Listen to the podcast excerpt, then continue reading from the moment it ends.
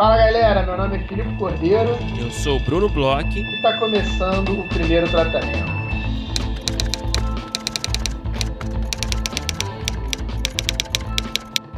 Fala, Brunão! Tudo bem?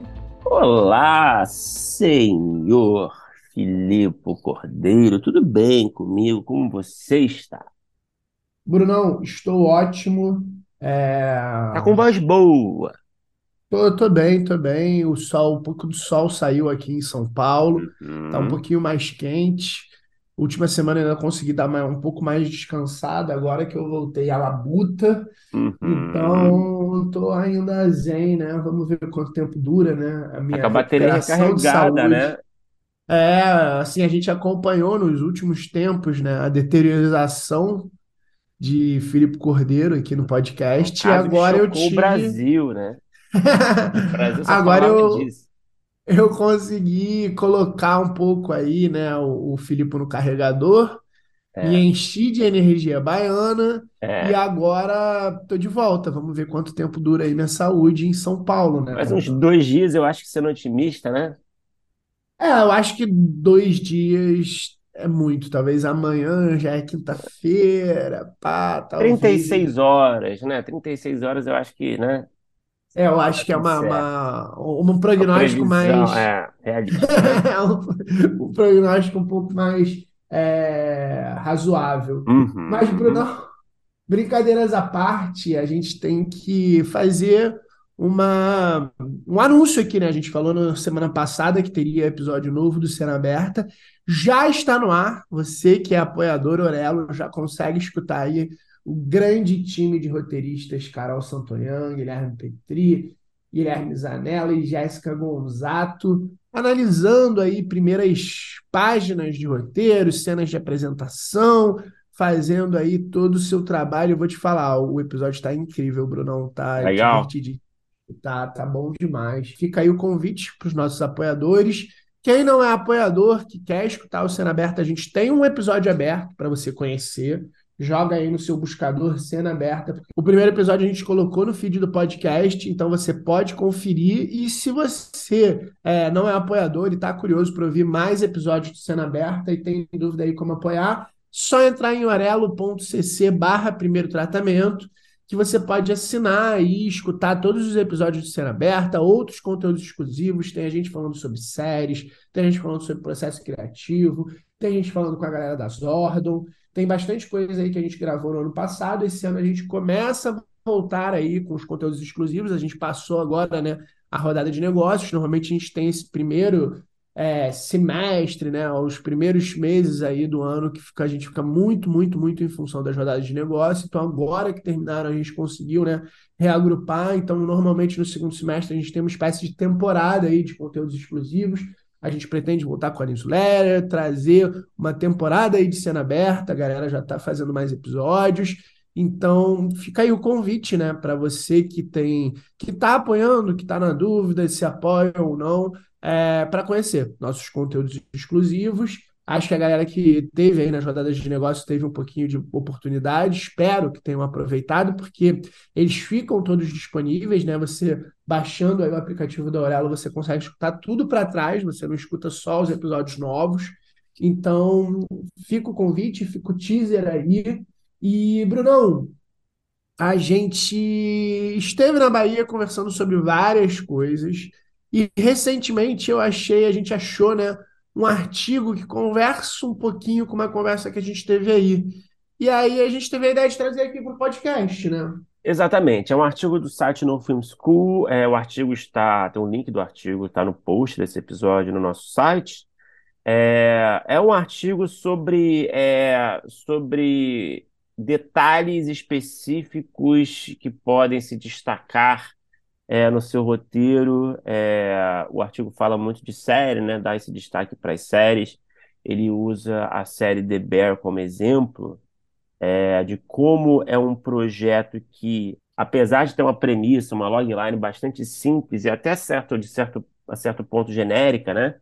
É, sobre um chefe que assume o restaurante do irmão depois que o irmão se mata, né? E agora tem que cuidar desse, desse lugar decadente. É, é uma história que poderia acontecer em qualquer lugar, é, mas acontece é, na cidade de Chicago, então eles mencionam que os sotaques, né, o sotaque dos personagens são perfeitos ali dentro desse contexto, que o figurino é super realista e as referências, as coisas que são discutidas ali são muito locais, né? Que às vezes o público muitas vezes nem sabe o que, que eles estão falando, mas é tão é, legítimo, né? Que a gente se transporta para esses lugares e fica assim, mesmo sem entender, fica curioso, fica interessado, né? Fica convencido, né?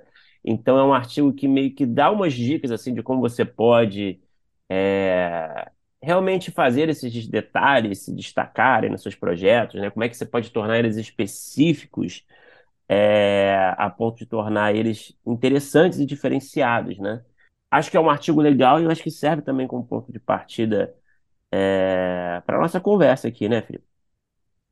É, Bruno, eu acho que é bem interessante. A gente, quando estava aí, a gente conversava um pouco sobre é, ambientação, universo de onde passam é, as histórias, séries, filmes, etc. E eu acho que, às vezes, é, essa questão do universo ela é colocada um pouquinho de lado. E aí eu acho, a gente estava até conversando aí, eu acho que o universo como um todo, é, eu acho que a gente tem, às vezes, uma, uma intenção ou uma disposição de colocar uma série em algum lugar, a gente pensa nesse universo, que seja, por exemplo, é, periferia, favela, a gente tem muito comum aqui, né, na- nas nossas histórias. É, Leblon, a gente, é, Rio de Janeiro, Grande São Paulo, e aí parece que é, só por conta disso já existe uma série de signos, ou que são muito utilizados, ou que são muito repetidos, e, e eu acho que também tem, eu pensando aqui enquanto você estava falando, eu acho que a gente tem uma cultura que vem um pouco também de novela, que é uma coisa que ela cria, né? Uma, as cidades cenográficas, ela cria ali uma ambientação que vai ficar por muito tempo é, durante, né, os episódios, ela precisa ser muito reutilizada. Talvez por uma conta de cultura mesmo, a gente é, joga num lugar e se preocupa pouco durante, né, as outras cenas. É, talvez isso mais em longas séries, porque assim, novela não tem como você fazer muito disso que eu vou falar. É, em outras cenas a gente se preocupa um pouco em transformar, em manter esse lugar vivo, sabe? Eu não sei se você tem essa impressão, mas de vez em quando eu acho que, é, até lendo roteiros ou é, vendo algumas produções, não só nossa, mas como lá de fora também, é, que parece que, ah, beleza, a gente já entendeu esse lugar e o que está acontecendo nesse lugar é só o que está acontecendo na história. A gente, às vezes, sei lá, tem um, vamos dizer assim, um museu que parece que dentro do museu só tem os personagens principais dentro de um conflito e em volta, no máximo, tem um figurante que não pode nem se mexer, sabe? Eu, às hum, vezes, sinto um pouco de falta de é, um cuidado maior com essa ambientação. E aqui ele fala de sotaques, de. Eu acho que o Deber é, tem essa coisinha que ela é muito viva, né? Você tem, é, enquanto você tem a cena principal acontecendo, uma preocupação acontecendo, você tem fumaça saindo não sei aonde, você tem um personagem lá atrás que está fazendo um donuts, e aí quando eles passam no corner, corner tal, você vê o cara lá é, parado fazendo a coisa ali no fundo. Eu acho que a gente às vezes tem uma pouca preocupação de o que que acontece no entorno, mise-en-scène, é, o que que acontece no fundo, Bruno? Eu não sei se você tem essa é, impressão. Eu, eu acho que não é só nossa, não, tá? Eu acho que tem algumas questões aí, né? A primeira que você levantou, que é essa coisa do, é, de cidade cenográfica, eu acho que é uma coisa é, da nossa indústria, né? De uma coisa de tradição, que eu acho que pode é, ter uma colaboração, certamente, com isso que a gente está falando, de tornar é, a estética e, e o universo desses projetos meio genérico, né? Muitas vezes, né? Meio, meio plástico, assim, meio falso, né? É, eu acho que Uhum, também, não sei se você concorda comigo, talvez pelo fato de, vamos combinar, né?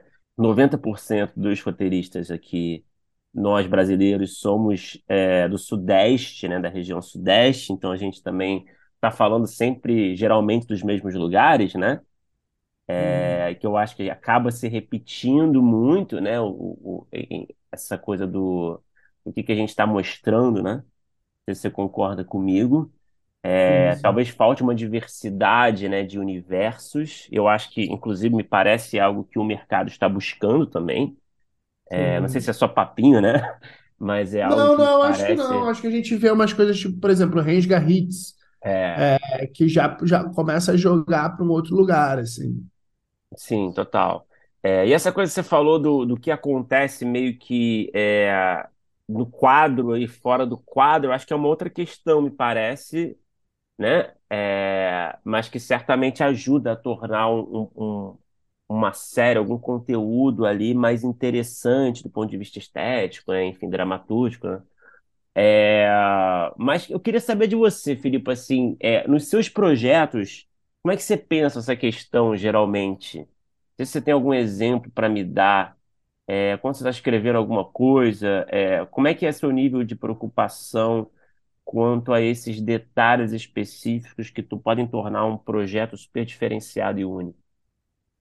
Cara, isso é uma coisa que tem um tempo já, eu até estava conversando com você aí na Bahia, que é uma coisa que ela tem me, me é, mexido assim um pouco comigo já há um tempo sobre é, qual é o diferencial dos universos que eu estou colocando e como na cena esse universo que eu estou colocando pode ficar muito vivo.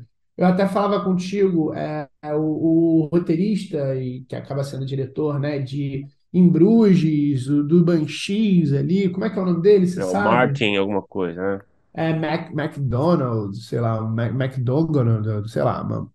Eu acho que ele faz isso de uma forma muito boa e uma forma que eu tenho é, tentado observar e tentado um pouco é, trazer para algumas coisas que eu tenho feito, que é o seguinte: é, eu vou te dar exemplos genéricos, até porque é, tem certas coisas que eu posso falar, tem certas coisas que eu não posso falar, tem coisas que eu estou fazendo hoje em dia. Mas, por exemplo, é, no próprio em Bruges, assim, você tem ali na cidade de Bruges, a gente tem uma cidade que ela é uma, uma É um cidade filmaço, turística, né?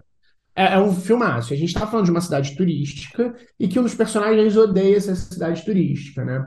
E aí, o entorno de tudo que acontece com esse personagem, ele é muito vivo. Eu não sei se você lembra bem, mas assim, é, em quase todas as cenas, acho que não em quase todas as cenas, mas diversas cenas, a gente tem ali um núcleo de ação da cena e a gente tem é, essa cidade de Bruges ali no entorno muito presente de forma muito original. Então a gente tem uma pousada, um hotelzinho onde eles vão ficar, que é bem um hotel de cidade é, turística europeia, que é meio perto de um, de um canal, com um castelinho e tal. E aí a dona ali do hotel, a, a moça que cuida, ela tá super grávida.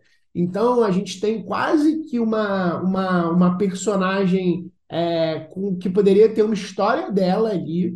E que a gente, só o fato dela estar super grávida, ela tem dificuldade de subir para falar com os caras, tem algumas coisas acontecendo. Quando eles estão sentados para ir é, num, num mirantezinho, num dos castelos, um grupo de turistas que é bem gordo aparece, o personagem principal, que é um cara meio odiável, olha para eles e fala: vocês não querem subir aí? Eles estão no restaurante que está lotado e você tem garçom passando, tem outro casal conversando. Então, eu acho que eu, eu, tô, eu tenho prestado muita atenção se a gente está em determinado ambiente, se a gente consegue ter um núcleo de ação pequena, separada, nem que seja um personagem é, muito fora do comum ali naquele lugar, que de repente a gente não vai engajar na história dele, a gente vai ter um olhar do personagem principal para ele, é óbvio, sempre tentando conversar com o tema. É, mas assim, o fato dele olhar é talvez um, alguém, sei lá, um mendigo cantando uma música no fundo, é, sei lá, uma coisa que eu fico, tem um monte de cenas na praia. Eu nunca vejo ninguém tá conversando na praia, brigando sobre alguma coisa e passa é, salva-vidas correndo para salvar alguém que estava na água, sabe? Eu, às vezes sinto falta um pouco disso do, do universo estar tá meio vivo e de você ter é, coisas acontecendo no background que tornem esse universo. E aí eu acho legal também essa preocupação um pouco de é, não ficar de graça, até porque senão fica caro, né? Você gasta um dinheiro, às vezes, à toa para fazer um segundo núcleo de ação que não nada tem a ver com a cena.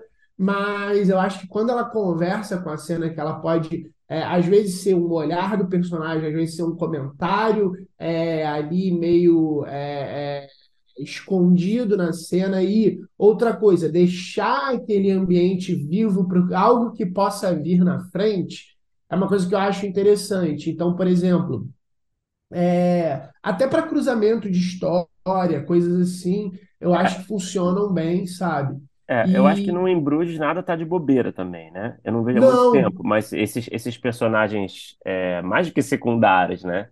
Esses personagens ali que aparecem ao fundo, às vezes reforçam questões, né, de conflitos dos personagens protagonistas e também, às vezes, são gags, né? É, são, é um, é um, é um filme muito engraçado, né? Que brinca muito ali com, com diversas questões ali, né? Satiriza uhum. diversas questões. É, tem um humor meio pesado até, né? É, então tem uma coisa de gag ali com esses personagens dos turistas, não tem? Tem, e essa é uma bem, bem gag, né? Essa do- dos caras subindo, até do restaurante, ele tem uma coisa ali de violência do, do personagem, que ele faz até uma piada de, do John Lennon, que ele bate no cara, eu nem lembro direito é Sim, é mas dentro, e é dentro da proposta, da engraçada. proposta de tom, né? É dentro da proposta Sim, de tom desse universo meio, meio sombrio, né? Desses personagens, né? Como é que eles lidam com essas questões, enfim. Então acho que é isso, nada tá muito de bobeira. É, é é isso, assim, eu acho que é, são formas de você transformar esse universo, você colorir esse universo, você preencher o universo, mas ela não, não, não precisa, eu acho que nem deve estar muito de graça, sabe?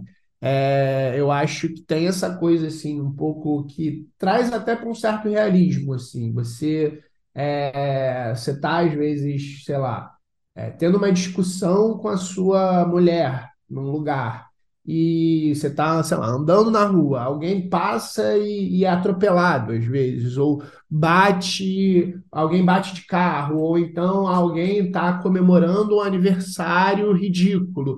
E aí, às vezes, é uma forma até de você parar, você ter um respiro, observar o que está acontecendo, e eu acho que traz para um certo realismo. Eu confesso que eu gosto, assim. Acho que tem coisas bobas, por exemplo. Tem a cena clássica do Midnight Cowboy que um táxi quase atropela o personagem do Dustin Hoffman e ele bate. É uma coisa que o táxi estava ali em Nova York, aí fala sobre o personagem, porque a forma como ele ele, ele é um baixinho, né, estouradinho, que tá com aquele cara enorme ali, que é o John Voight e tal, e aí xinga o taxista e fala sobre ele, era uma coisa que estava acontecendo mesmo na cidade e que virou uma cena clássica, porque é, uma, é um caco, na verdade, mas que fala muito sobre o personagem. Então, assim, é o tipo de coisa que eu gosto, é o tipo de coisa que eu acho que é, transforma o universo numa coisa mais palpável, uma coisa mais interessante. Fora escolhas de universos diferentes, assim. É, eu acho que também tem uma coisa que você falou, deslocar um pouco, tem essa coisa do sul e do sudeste, né? É, apesar de que eu acho que tem alguns olhares que são interessantes, eu acho que, por exemplo, uma série que faz de uma forma interessante, um pouco diferente. Acho que talvez por isso também tenha é, o sucesso que está fazendo, é o Encantados, que ele tem ali também um um supermercado que ele é muito. Ele, ele acontece muita coisa, tem personagens muito é, é, característicos e ao mesmo tempo que não são tão. é, não foram tão explorados da forma como é explorada ali, e se passa num mercadinho onde parece que está acontecendo muita coisa ao mesmo tempo. Tem os outros personagens ali estão no fundo, arrumando uma prateleira, fazendo alguma coisa. Ela tem esse caos do lugar, sabe? Que na cena é muito, é muito colorido e muito claro. Eu não sei, você tem alguma coisa assim que você pense um universo diferente, Bruno? É, eu diria, sim, eu diria que um dos maiores desafios de nós roteiristas que temos nossos projetos pessoais para apresentar por aí é, é, é essa questão de você é, trazer um universo que a gente não tenha visto ainda, algo tão parecido, sabe? É um universo físico, né? Um universo temático, enfim, geográfico, né? É, eu acho que é um grande desafio. Eu, eu tenho tentado em projetos, já acho que comentei até aqui no, num episódio, um projeto que se passa aqui nessa região onde eu estou morando, aqui, né, no sul da Bahia que envolvem personagens locais, é, tipos de personagens locais que eu, que eu conheci nesse tempo, envolve também estrangeiros, né, que tem muitos estrangeiros aqui na região, enfim, e também algumas localizações muito específicas aqui desse, desse lugar, sabe? É, eu, eu, enfim, eu acho que isso é um, é um objetivo, cara, porque eu acho que tem que se levar em, em mente, assim, é, sempre, assim, os nossos projetos, né? Eu vejo, assim, esses projetos lá fora, sei lá, é, um projeto, é, um projeto que me vem, que me vem à mente, gringo, né, é o Gambito da Rainha, né, por exemplo, né, que é um projeto que eu acho que não é, assim, exatamente, não pode ser considerado revolucionário, vai, em termos de, de tom, de gênero, né, como a, a história é contada, mas ali no universo onde se passa, que essa coisa de xadrez e campeonato de xadrez, é uma coisa que eu acho que a gente não, não tinha visto ainda em séries, né? Tipo, uhum. contemporâneas. Eu acho que chamou muita atenção por causa disso. Mas ao mesmo tempo também, eu acho que eu não sei se um projeto como esse seria feito aqui, sabe? Não sei, cara. Eu acho que tem essa coisa do universo do Gambito da Rainha ele ser tão diferentão que talvez aqui talvez fosse, sabia? Eu acho que tem outros, outros lugares que são mais arriscados, assim. Eu acho que esse olhar para uma coisa que, que tem um certo tipo de público e que não foi explorado, eu acho que até que funciona um pouco. É, eu não sei, me parece um outros pouco. que não. Me parece, não sei, eu acho que me parece. É, é engraçado isso, eu acho que é um pouco contraditório para mim, sabe? Eu acho que ao mesmo tempo que a gente tem que buscar é, universos muito específicos e únicos e diferentes e frescos, vai eu acho que ao mesmo tempo, se for muito diferente, eu tendo a achar que o mercado não vai é, comprar ou ter interesse em comprar necessariamente, sabe? Claro que tem muitos outros fatores aí em jogo, né? Tem muito, enfim, é, é, é sempre difícil levantar um projeto e conseguir é, levar ele para frente no mercado, né? É quase que impossível, né? Mas é, mas eu acho que existe aí uma certa contradição, cara, sobre essa coisa do, do da, da do frescor, sabe, temático do universo do seu projeto? É, eu acho que depende, assim, eu acho que é uma, é uma linha tênue, eu acho que o mercado, ele, até o nosso, ele tá de olho em, em coisas que ainda não foram exploradas, que sejam interessantes, eu acho que o Gambito é um, é um tipo de universo que talvez aqui até funcionaria assim, eu acho que tem outros que são mais é, ousados, ou mais, eu acho que tem certos universos que, dependendo do tema que ele envolve, eles hoje em dia são, talvez a palavra seja talvez negligenciados, porque é, tem, tem um certo tipo de hype, né? Eu acho que tem uma coisa que acontece com essa coisa de universo, e é, a gente vê aqui no mercado nacional um universo novo ser utilizado até ele saturar, até ele se tornar uma espécie de é, filtro de uma coisa que a gente viu muito original. Então, assim, eu, eu quando você estava falando, eu estava pensando assim, a gente tem, acho que tem duas séries que elas, duas séries não, dois produtos audiovisuais que eles conversam muito com tudo isso que a gente está falando, eles são muito é, é, redondos, eles são muito, na época deles, originais, eles têm essa coisa que eu estava falando de é, no mise-en-scène ter muita coisa acontecendo, ter muita coisa é, é, é, rolando em volta, tanto que até as pessoas confundem um pouco com realidade, que eu acho que é The Wire e Cidade de Deus. Eu acho que ah. são dois proje pro, pro, projetos até que são meio parecidos em um certo lugar, ele tem essa coisa um pouco do, com certeza conversa, do, né? De um realismo, de uma coisa meio é, fora ali, né? Uma, uma, coisa meio pobre, suburbana, tráfico, etc. E que eles foram muito bem feitos, eles têm esse mise-en-scène muito bem trabalhado e depois parece que ah, as pessoas foram usando isso de novo, e de novo, e de novo, e de novo, que parece que a gente entendeu um certo tipo de universo, um certo tipo de linguagem, e aí se tornou uma coisa meio qualquer coisa. Se você já jogou aqui no Brasil, é, numa favela, num barraco, tal, não sei o quê, você fecha um pouco mais a câmera, deixa ali na porta de um barraco e você já entendeu aquele universo à parte. E aí eu acho que é engraçado, eu acho que a gente vai começando a fazer um universo que ele não é mais o da realidade. É um universo que é, emula um outro universo cinematográfico ou de série. E aí você vai tendo emulações de emulações de é. emulações é. que ele vai se tornando uma coisa meio incipiente e saturada, sabe? Então, é meio que a lógica do, a lógica do mercado costuma ser essa aqui, né? Vamos ser sinceros. É, e, e aí eu acho que, que, que, acaba, acaba, acontecendo isso. Acaba que a gente vai. É, a gente tem um lugar que funciona bem numa numa primeira, numa segunda, numa terceira, quando a gente vê na décima, o lugar já não é nem um pouco realista, que era o interessante que tinha na primeira e na segunda. Ele foi virando é, versões da versão cinematográfica desse lugar, e não necessariamente uma versão desse, um olhar mesmo da realidade. E, e ele vai ficando saturado. Eu acho que, que é o aí que a é gente isso, né? provavelmente vai ver com White Lotus, né? Aqui, né? Sim. No Brasil. A gente vai ver muitos produtos que são, assim, é, é levemente inspirados, né? Assim, É, eu acho que lá fora já está acontecendo isso. É. A gente tem Nine Perfect Strangers, que é uma É. coisa meio. Já é meio mais ou menos, sabe? É, vai ter muitas, muitas aventuras num hotel, num resort, né? Pode esperar aí, com certeza. Mas é, mas enfim, doutor Filipe Cordeiro, é, o artigo está lá no nosso post e agora vamos falar sobre a nossa mega especialíssima convidada de hoje. É, a gente conversou com ela, a Mariana Tesch. Mariana Tesch, roteirista, é, consultora, professora de roteiro, foi chefe de roteiro da série Dois Tempos, do Star Plus, que estreou aí recentemente. É, foi roteirista de séries como Clube da Anitinha, Coisa Mais Linda, Osvaldo, é, diversos outros projetos que ela não pode falar ainda, né? Que ainda estão nessa coisa meio de sigilo, que estão em desenvolvimento, enfim. É uma roteirista cheia de versatilidade, trabalhou com muita coisa e, cara, foi um papo meio merda, não foi, não? Foi, foi um papinho caidaço, né, cara? Foi um papinho, assim, desinteressante, uma convidada arrogante, uma convidada pretensiosa pra caralho.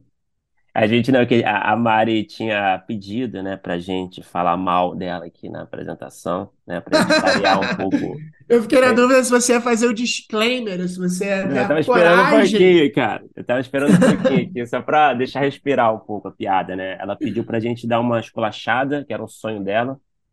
É, mas, cara, a verdade é que foi bem legal. E, cara, ela saca pra caralho, ela tem muita experiência, tem projetos originais muito interessantes, né? Que ela falou pra Porra. gente, é, que a gente ficou, hã? Oi? Quem? Como é que é isso? Hã? Existe isso? Que É um ela- dos melhores blocos finais da história do podcast.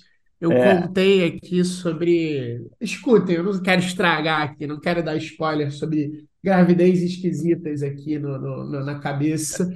Mas, cara, foi, foi não, não só foi bom, mas como foi incrível. A Mari é demais. Foi um super papo, foi muito, muito, muito maneiro mesmo. E escutem aí que vocês vão ver que tudo que o Bruno falou era só uma piada interna. Bora, bora escutar.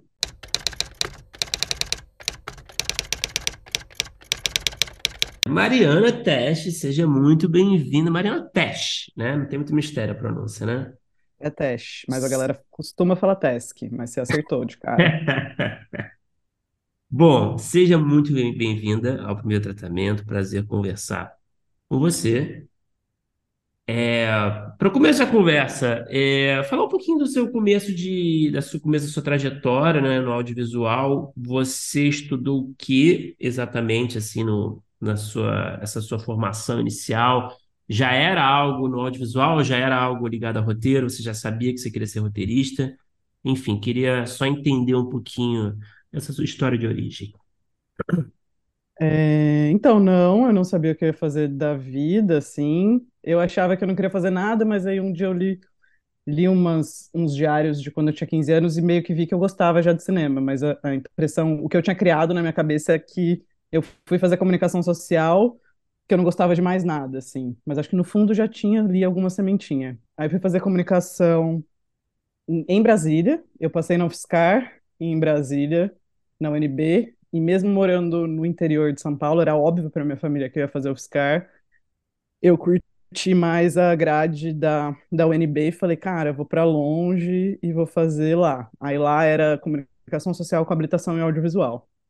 Só que aí eu acho que eu sou mais velha que vocês e não tinha muito essa coisa de ser roteirista, de, tipo, não se falava na época sobre ser roteirista. Então eu entrei na faculdade e aí a galera era meio que, ah, você cineasta e essa coisa meio do autor, né? Roteirista autor, não tinha assim sala de roteiro, streaming, nada, não era uma possibilidade ser roteirista. E aí eu fui para edição. Então, enquanto eu estava na UNB, eu trampei numa TV espírita que chamava TVC e vários sustos, negócio de ectoplasma, de frente com Allan Kardec, era tipo uma parada bem intensa de de, enfim, espíritos. E aí depois eu trampei Uma na TV de. Brasília mesmo, essa TV Uma TV de Brasília? Brasília. É, tra- trabalhei, estagiei, né? Então, tipo, achava que eu ia ser editora, aí comecei a fazer os estágios, estágios em edição. E aí depois trabalhei na EBC, que também era um outro rolê, que era uma edição, né? Tipo, sei lá, eu editava sete anos em sete minutos. Era um ministro falando o que ele fez por sete minutos, e às vezes eu tinha que fazer um After Effects na careca do ministro que estava batendo a luz, e aí eu passava horas fazendo uma máscara, assim. E aí eu falei, cara, é isso que eu vou fazer da vida. Vou fazer, vou fazer máscara na careca do ministro, sabe? Tipo, meu chefe falava que eu não era proativo o suficiente, porque dava sete horas eu ia embora. Mas eu falava, porra, também, velho, olha o que eu tô fazendo da vida, assim. Mas foi bom, foi bom. Tipo, não é, valorizo pra caralho o trampo de edição por causa disso. É, é puxado e a galera manda bem aí. É, mas nunca foi, assim, Mas você aprendeu, é uma coisa que você aprendeu a fazer bem, né? Coisa que você aprendeu a fazer bem, imagino. É, a- aprendi, mas sempre assim, sempre esses trampos de, de ah, de ter um curta-metragem ou outro, sim, mas nunca fui muito pro lado de, nossa, de ter um filme, né? Era sempre institucional, propaganda, umas paradas meio, alguma coisa de after mais intuitiva, né? Não tinha assim, super, sabe, o que um cara que saca de after faz em cinco minutos, eu ia keyframe por, por cri- keyframe, assim, tipo, ia demorar um tempão. Mas enfim, esse foi meu começo, falei pra caralho, né? Só, só pra falar desse começo, já falei um monte, foi mal. Não, não, mas não, Não, mas eu acho que é isso aí. E, e- mas como é que foi a coisa do roteiro, assim? Como é que foi essa, essa passagem? É. Então, é meio sem querer, assim, porque depois que eu fiz o UNB, eu falei, nossa, e agora o que eu vou fazer da vida? Aí meu namorado na época mudou pro Rio de Janeiro, aí eu falei, ah, vou pro Rio de Janeiro. Como eu posso pro Rio de Janeiro? Aí eu falei, ah, vou prestar um mestrado em educação, que, enfim, não sei o que eu quero fazer da vida, então de repente vou dar aula, né? Cinema e educação, hum, que legal.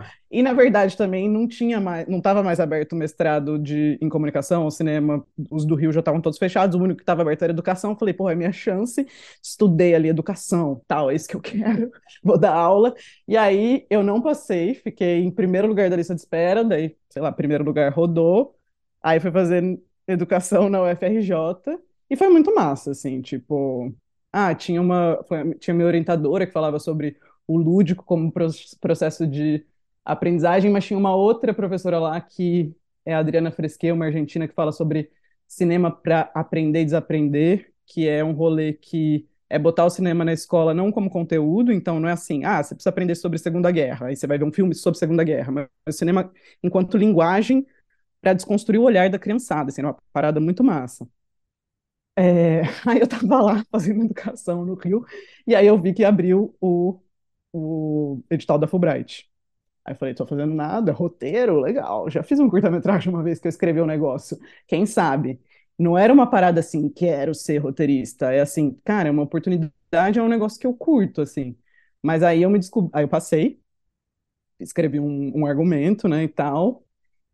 E, é- e meu ano foi o último ano em que você podia ter um outro mestrado, sabe? Depois disso já não podia mais. Hoje em dia eles não aceitam quem tem mestrado. Então eu tive que fazer um mestrado em um ano e meio para emendar um mes- um mestrado no outro, né? Quando eu soube que eu passei, tive que fazer em educação em vez de dois anos em um ano e meio. E aí fui.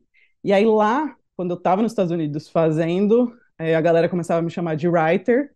Aí eu falei, ah, acho que eu sou uma writer mesmo. Então, aí eu descobri roteirista lá, sabe? Aí foi foda. Eu falei, cara, isso. Tipo isso. Mas aí E eu sei, você. que- sei que hoje é muito diferente, tá, gente? É uma época muito diferente. Eu fui uma das primeiras, assim, 2013. Hoje em dia a galera meio que vai já é roteirista, sabe? Eu me descobri lá, mas eu sei que hoje, hoje é muito mais concorrido e tal. Não tô falando, enfim, que foi, Mas lá, é aí, fácil. mas aí ne- nessa ida, nessa, nesse momento da Fulbright, você, você quando chegou assim, nas primeiras experiências, você falou, beleza, é isso que eu quero, então, tipo, porque você passou por outras coisas e estava ali vendo. É, Uhum. no roteiro, assim, você, tipo, sei lá, nas primeiras experiências, você falou, não, ah, isso é, isso é maneiro, isso é o que eu quero fazer. Então, no fundo, eu acho que sempre foi um pouco, sabe? Não é assim que também veio do nada. Eu já escrevia, eu fiz um curta-metragem que deu uma mini rodada, sabe? Tinha alguma coisa ali, talvez uma dificuldade de admitir isso, de falar, nossa, eu quero ser roteirista mesmo. E talvez pelo fato de sempre associar a direção, meio que foi um negócio que, porra, não, pode ser só isso, pode ser só escrever. Mas não, quando eu cheguei lá, já estava completamente certo. Assim, a partir da primeira aula eu falei, não, isso é foda pra caralho, é isso que eu quero da vida, e lá aprendi um monte, né? Mas eu não cheguei sendo uma roteirista para me aperfeiçoar, né? Eu cheguei para aprender muita coisa, apesar de ter tido algumas matérias, né, de roteiro na, na faculdade, assim, mas muito pouco, né? Aquilo que eu falei de não, não ter muito ainda essa coisa, você pode ser roteirista, né? Mas amei. E aí eu, eu fiquei curioso para saber desse primeiro curto e as primeiras e as primeiras é, é, experiências escrevendo. Eram tipo sobre o quê? Tinha algum tipo de assunto? Tinha algum tipo de é, vontade de, de, sei lá, gênero, assunto, tema é, que você já começou a identificar? Uhum. É, o primeiro curta que eu fiz, ele era mais experimentalzinho, assim, acho que não tinha... Não que eu não gosto de, de experimentar, eu gosto de ver, mas acho que não tanto escrever. Mas eu acho que o que eu escrevi para Fulbright, para pa poder passar na Fulbright, que é um, que é um, que é um longa, né?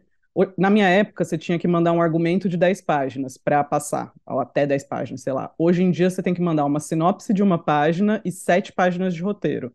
Então, é diferente hoje.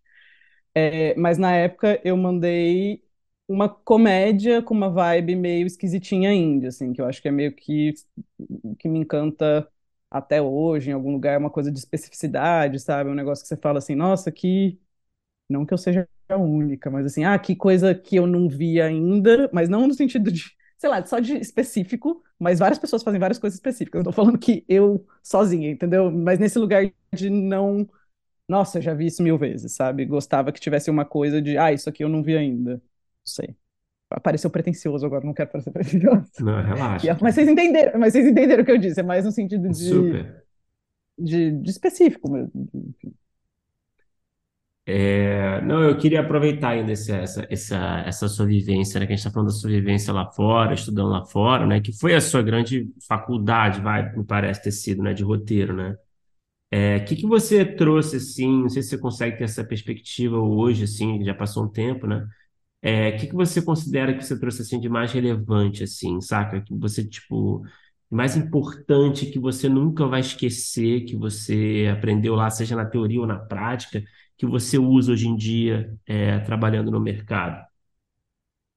Trabalhando no mercado. Ó, é uma pergunta bem difícil. Não sei se eu vou te responder um negócio, vou pensar em outra coisa depois daqui meia hora.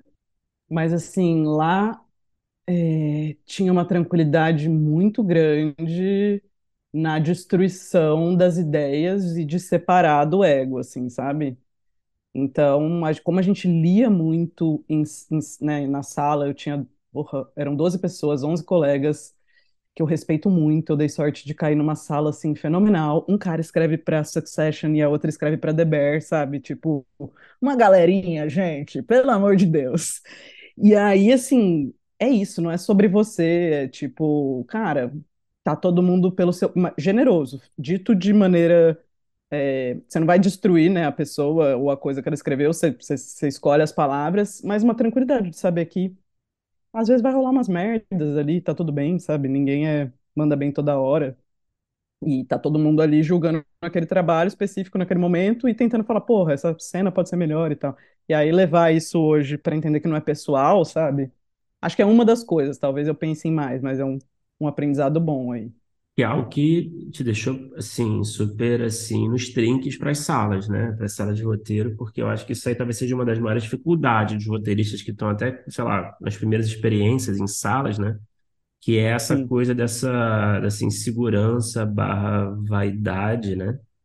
É, então, acho que isso é uma habilidade super importante, né, para a sala, né? Acho demais. Receber note de canal também, filtrar, né? Sala ali do que a galera diz em cima das coisas que você tá dizendo e note também, né? Entender que tá todo mundo, gente, pelo bem do projeto. Obviamente que um dia você pode cair numa sala que tem alguma pessoa que, sei lá, tem algum tipo de competitividade, mas eu acho que é meio raro, assim, né? A galera tá pelo, pelo bem do projeto, assim. Mari, você falou uma coisa que eu achei interessante, você ficou preocupada de parecer babaca, mas esse teu olhar para fazer uma coisa, sei lá, eu acho que talvez seja um olhar para originalidade da coisa, Uhum, pode, uhum, pode-se dizer assim.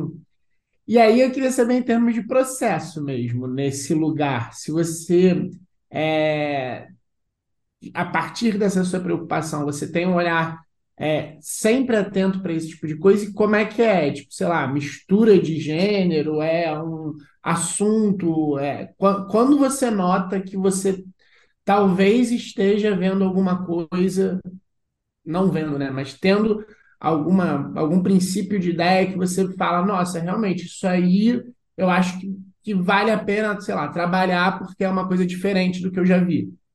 uhum. Pô, eu não sei quando que dá esse quando aí, não. Mas acho que você vai, sei lá, pensando em construção de cena, né? Normalmente, quando a gente tá. Vou, vou, por uma coisa menor antes de pensar nessa coisa macro, que talvez já ajude. Mas quando você tá numa sala e você tá na beat sheet, às vezes você sabe o movimento que aquele personagem tem que fazer. Então, por exemplo, você sabe que de acordo com aquele, com o conflito dele, ele vai estar sempre ali buscando é, superar aquele obstáculo, né? Tô pensando, gente, classicão aqui, tô falando de uma coisa mais. Mas aí tá querendo é, superar aquele obstáculo. Ó, naquele beat específico, naquele episódio, faz sentido que ele enfrente o pai. Aí, e- às vezes, quando você vai até aprovar a sheet, você não sabe de que maneira o personagem vai enfrentar o pai, mas você deixa ali como movimento pra falar assim, pô, é isso que vai acontecer no episódio. E aí você vai pra pensar na sala de roteiro como é que ele vai enfrentar o pai. Ah, ele vai dar um tapa na cara, obviamente de acordo com tudo que você estabeleceu sobre aquele personagem de características. Ah, ele vai dar um tapa na cara, já vi um milhão de vezes. Ah, ele vai fazer não sei o quê, já vi um milhão de vezes. Ah, já... Porra, ele vai, cara, uma vizinha minha que faz live, vamos, né, pegando sua história. Vizinha minha que faz live, eu ouvi ela falar que, tipo, ela tem um amigo que chama Exterminador que faz tal coisa. Aí você puxa aquilo, você nunca viu um exterminador de máscara que vai enfrentar, o, você vai usar aquele exterminador para enfrentar o pai. Então você já sente que é novo, entendeu? Aí acho que isso é um micro, mas pensando, né, no macro seria mais ou menos isso, é tipo ir jogando até achar uma coisa que você sinta que é específica. Acho que isso acontece muito quando a gente vê coisas que você fala, caraca, isso eu nunca vi, assim, que delícia, né? É muito bom. Gente, fiz uma interna É, aqui no agora papo eu acho que a gente vai ter que. falando Não, porque eu ia comentar, acho que agora vai ter que entrar na, na edição, né? o- a historinha de antes, né? A gente começou, acho que a gente É eu gravou, falo né? na cabeça, explico que eu tô com uma vizinha que é streamer e, e eu tô louco para descobrir quem é. E que tem um mas. amigo que é o exterminador e é estofador no, no interior de São Paulo, que eu ainda não consegui descobrir direito aonde, mas se estiverem nos ouvindo, por favor, mandem arroba. É, falando, é, o Felipe levantou agora essa coisa de, de gênero, né, de misturar gêneros, e a gente percebe, assim, pelos seus trabalhos, que você trabalhou em diversos gêneros e, e formatos, assim, você fez muita animação também, né, inclusive. Aí eu queria falar um pouco disso, assim, essa, essa questão animação versus live action no contexto de processo, sabe, de escrita. Queria saber como é que você enxerga isso. Primeiro, assim, animação é um terreno onde você se sente à vontade, assim, como roteirista, porque você também já foi muito consumidora, você é consumidora de animação, né? Enfim. É, eu queria entender, assim, de você, a partir dessas experiências de é, Clube da Anitinha, de Oswaldo, enfim, acho que deve ter vários Uhum. projetos você escreveu. É, você vê, assim, você consegue dizer se é se existe algum tipo de vantagem, entre aspas, ou pelo contrário, na escrita de animação é mais difícil por questões de logística, de orçamento, enfim, de poder ter, enfim, um número limitado de locações, enfim, queria que você falasse um pouquinho dessa diferença de processo para você entre animação e live action. Muito bom. É, eu caí na animação como minha primeira sala, né? Que foi o Osvaldo, um puta presente, era uma sala muito foda. Cara, nossa, gente, como eu queria que a primeira sala de todo mundo tivesse sido um Osvaldo. Suza de chefe, Jana, maravilhosa, Pedro Vieira e Food, que é o Guilherme Freitas.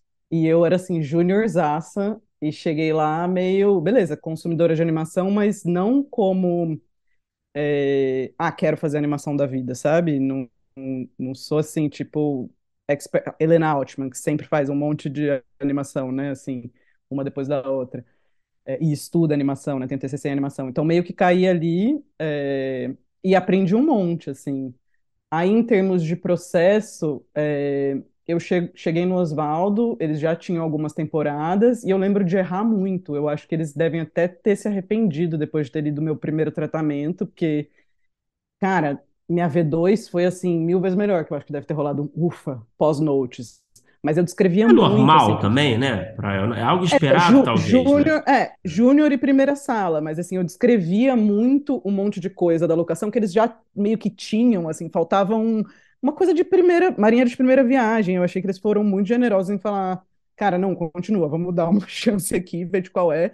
E aí, obviamente, que depois rolou, né? E, e- e aprendi, assim, V2, achei que ficou um chuchuzinho.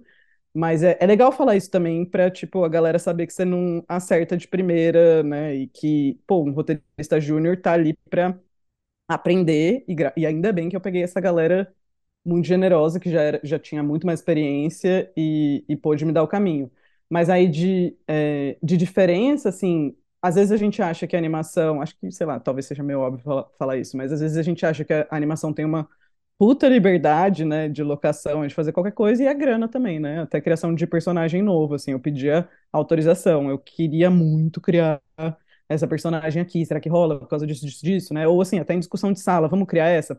Pô, se criar essa para sua sinopse, talvez não possa criar para outra, porque escrever um, né, desenhar um personagem novo é tempo do cara desenhando, né, então, em qualquer é, esquema vai ter... é, vai ter, como fala, não tesoura, mas assim, vai ter uma limitação de produção, né? E é bom que essa limitação chegue logo no processo para você não ficar viajando e depois ter que cortar um monte de coisa. Mas assim, obviamente, a animação tem uma coisinha de poder dar uma viajada maior no que, que o personagem faz, né? Onde ele tá. É, se puder rolar um espaço ali, vai rolar, né? Obviamente que na, na live action isso ficaria mais caro, mas ainda assim tem limitação, né? Não vai ser sempre. E tem aquele aspecto É, também, imagino, né, que eu nunca, enfim, eu nunca escrevi animação, né, mas às vezes a gente conversa com o uhum, pessoal que trabalha na, com esse tipo de, de, de projeto, né, com certa frequência, e aí se fala muito aqui também do, de uma escrita, ainda mais na comédia, né, uma escrita mais visual, né, de, de um uhum. humor mais visual, de uma coisa mais, algo acontecendo na tela, né, que não se, não se seja tão calcado nos diálogos, né. Sim, isso rola muito. O Clube da Anitinha também aprende fazendo isso muito, né? A Anitinha, tem um episódio que chama Tô Tão Doente, aí ah, ela fica com frio e calor, então você tá meio com casaquinho só de um lado, aí o, o amiguinho dela combina de ter o, o cabelo só de um lado também para fazer um lookinho, então tem muito visual. Ela espirra, explode, né, a casa inteira, tem você pensar nisso é, o tempo todo. Mas acho que tem também, né, live action, você dá uma pensar em mise-en-scène, né? Ver o que está acontecendo no quadro, de maneiras diferentes, mas tem. O Oswaldo, você começou logo depois que você voltou do, do, do Fulbright? Cara, não. Quando eu voltei da Fulbright, eu fui morar em São Paulo pela primeira vez. E aí, ai, nossa, voltei, fiz Fulbright, grande merda. Tipo, o que você vai fazer da vida? Vai man- vai mandar seu currículo pra produtora, você não conhece ninguém, tinha morria de medo de, gente, vou mandar o currículo, oi, sou roteirista, o que que eu faço? E aí o que rolou pra mim foi que eu era editora, vocês lembram? TV Espírita e EBC.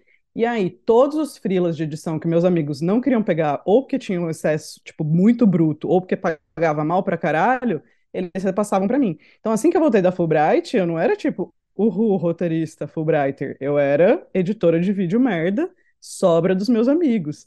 E aí eu trampei. Ai, não tô falando, tô falando nada, tipo, que história de vida foda, nada disso, não tô mandando essa, mas era assim, era meio natural pra mim, preciso ganhar dinheiro, vou pegar freela de edição. Então, por um ano, eu fui freela de edição merda, até começar a dar aula e tal, aí, sei lá, mais um ano dando aula, Aí mandei os roteiros pro Frap, pro Guiões, né, e tal. Aí algumas produtoras, quando viam os finalistas de Frap e Guiões, começavam a conversar, entendeu? Não para necessariamente pegar o seu roteiro para fazer, mas para conhecer roteiristas.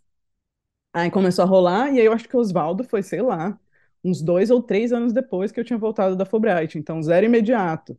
Mas eu também não tinha uma busca muito ativa, porque eu não sabia muito o que fazer, assim, sabe? Tipo, conversei com a Paula Knudsen, eu falei, o que que eu faço, né? Ela, porque ela é ex-Fulbrighter. Aí ela falou, cara, você apresenta um projeto para uma produtora, e aí você tá se apresentando ao mesmo tempo como roteirista, sabe? Aí ela meio que foi me dando o caminho, mas não, não fiz muito isso. Aí quem me indicou para o Oswaldo foi o Rodrigo Batista, que é meu veterano na Northwestern, e aí eu consegui entrar no Oswaldo, porque eu tinha mandado um curta. Teve um festival de curtas TNT que eu mandei um curta-metragem e ganhei. E aí eu mandei. É, aí ganhava produção, né? Foi o primeiro e único festival. Devem ter se traumatizado com, com os nossos curtas, tô brincando. aconteceu, só teve um. E aí é, o Rodrigo falou: ah, manda um, uma, alguma coisa de animação para ver se você vai entrar nessa sala de roteiro ou não. Eu não tinha nada, mas mandei uma coisa de humor, que era esse curta, mandei o roteiro, e eles falaram: ah, vem, que eu acho que o humor pode bater com o Oswaldo. Aí foi assim, então foi lá, sei lá, 2017, 2018, nem foi imediato. Mas foi minha primeira sala. E aí, uma coisa também que você falou que eu achei interessante foi é, que a gente às vezes até não conversa muito aqui, é, essa experiência de, de, de primeira sala e de poder errar e de como se comportar. A gente fala muito, a gente tem uma pergunta meio clássica, assim, de comportamento em sala de roteiro. Mas eu, eu acho que a gente nunca conversou muito sobre isso do, sei lá, sua primeira sala, suas primeiras é, experiências, talvez não só em sala, ou escrevendo com outro roteirista, tipo, é, do que fazer, do como manter um pouco de uma certa tipo de tranquilidade ao mesmo tempo conseguir é, passar um pouco da sua voz e não só, é, sei lá, ser uma máquina de escrever dentro de uma sala, né? Uhum. É, enquanto primeira sala, fui entendendo ali o que ia acontecendo, né? Tipo, jogando ideia, mas é isso, eu tive essa sorte de ser uma sala muito tranquila, é, de, que, eu, que é o que eu tento fazer, né, quando eu tô em sala, que eu sempre falo uma coisa óbvia também, mas tipo, que ideia ruim é degrau, né? É sempre degrau, degrauzinho para ideia boa. Então você manda a sua ideia ruim, que vai vai virar, sabe? Alguém vai vai montar nela e, e ninguém poderia montar se não tivesse a ideia ruim. Então, é, acho que eu me senti muito tranquila no Oswaldo para falar qualquer coisa. E, obviamente, gente, quando eu escrevi aquela V1 e veio aquele tanto de note, óbvio que foi, cara, velho. Tipo, foi ruim, entendeu? Mas aí, quando eu fiz a V2, eu falei, nossa, agora eu entendi, agora eu entendo o que, que é e, e como tem que fazer. E que maravilhoso, sabe, poder ter passado por isso. Mas acho que é isso. Tipo, tomara que vocês trampem pessoas que vão para primeira para uma sala pela primeira vez, tomara que vocês encontrem pessoas boas no caminho, né? Porque foda. Mas o como se portar, acho que é assim, na tranquilidade, né? Tipo, manda umas ideias ali, fica quieto às vezes, não precisa falar o tempo inteiro, coisas normais, né? Acho que vocês também têm aí a opinião de vocês, se vocês quiserem falar. Não, porque eu acho que é uma coisa que tende se é um comportamento que tende se a, a se regular depois das primeiras Uhum. semanas, né? A não ser que você seja muito assim fora da curva, né? Ou tenha assim questões, enfim, é mais preocupante. Não, falando sério, né? Eu acho que é, é, é uma parada que você você realmente você fica você começa a relaxar mais, né? E eu acho que tem a Com ver com certeza. isso também, saca? É porque você tá muito nervoso e querendo mostrar serviço e tal no começo, né? Então, e você fica se cobrando o tempo todo. Então, a partir do momento que você começa a se sentir à vontade com aquele ambiente, com aquelas pessoas, naquele projeto, você começa a relaxar, né? Então, e aí não a- a- essa perseguidora interna, né, como diria minha minha terapeuta, ele ele Bom, para bom de nome esse, hein? assediar. Persegui- É, Perseguidor interno. Olha só, gostei. é, pois é. Ele começa a ficar mais calado, né? Quando você relaxa, né? Mas enfim, você tem que calar seu perseguidor interno. Assim, Amei. isso é o que ela falava. Eu parei de fazer, né? Mas enfim. Parou de É, fazer, mas O continuou calando. perseguidor calando. venceu, mas eu espalho a palavra. Cara, o perseguidor continua vencendo às vezes. Vou te dizer, eu não vou mentir, não. Mas não, assim, em outros contextos, né? Não necessariamente nesse de sala e tal. Mas, ó, mas enfim, vamos falar da Mari aqui, que é a nossa convidada. Mas, ó, vamos fazer um link aqui. A gente falou de primeira experiência com sala e tal. É, vamos falar do Dois Tempos, que é uma série que, pô, estreou há pouco tempo. E é uma série é, na qual você foi chefe, né? De sala, pelo que Uhum. eu, pelo que eu entendi. Primeira chefia. Primeira chefiar, ótimo. Então, melhor ainda para a gente fazer até essa conexão entre esses dois assuntos. É, vamos falar dessa, da sua experiência como chefe, mas, mas antes vamos falar do projeto, assim, como é que ele, como é que ele chegou até você, em que estágio estava o projeto, porque você, você não é, tem uma, um outra roteirista que é criadora, né?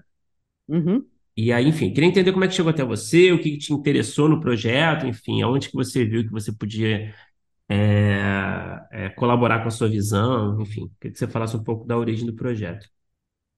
Tá, é, a origem é, eu já tinha trabalhado com o Giuliano Cedrone, e aí ele falou, ah, tem essa série criada por uma No Coisa Mais Linda, é, né? é, no Coisa Mais Linda, e aí é, que ele era o co-criador junto com a Heather, que é a criadora americana, e aí o Gil falou, ah, tem essa série que é criada por uma argentina, que chama Ariana Sayeg, e aí ele falou, é, chefia de sala, mas a gente vai co-chefiar por um tempo e depois eu vou sair, porque ele tinha um outro projeto para fazer, e você segue como chefe, né? É, e aí ele me mandou o projeto, tinha uma Bíblia bem magra, mas tinha essa premissa que é forte, né? Porque normalmente a gente tem troca de corpo, tipo Freaky Friday, mãe e filha, e uma tem que aprender com a outra, o que é estar na pele da outra. Ah, entendi o que é, como a sua vida é difícil, agora a gente pode destrocar, só ali, né, na- no aprendizado. E tem viagem no tempo, que é muito mais ligado à missão, né? Vou voltar para o passado para, né, porque eu tenho essa coisa que eu quero fazer, enfim. E aí ele falou, pô, é as duas coisas ao mesmo tempo, é troca de consciência, alma, espírito, seja lá como vocês querem chamar, e tempo ao mesmo tempo, né? E duas mulheres, empoderamento, não sei o quê. Aí eu falei, bora lá, vamos chefiar a primeira vez. E aí meio que essa é a origem. E foi, é, acho que a Disney tem alguns projetos, tinha, né, algum, tem alguns projetos com a Argentina sempre, né? Então esse era um deles com a Pampa, que é, é, o, que a Ariana tem a ligação, né, com a Pampa, que é a produtora. Aí foi meio que essa é a origem, assim. Para continuar falando do, do projeto e, e fazer o link com a coisa da, da chefia, eu queria que você falasse um pouco como foi, né?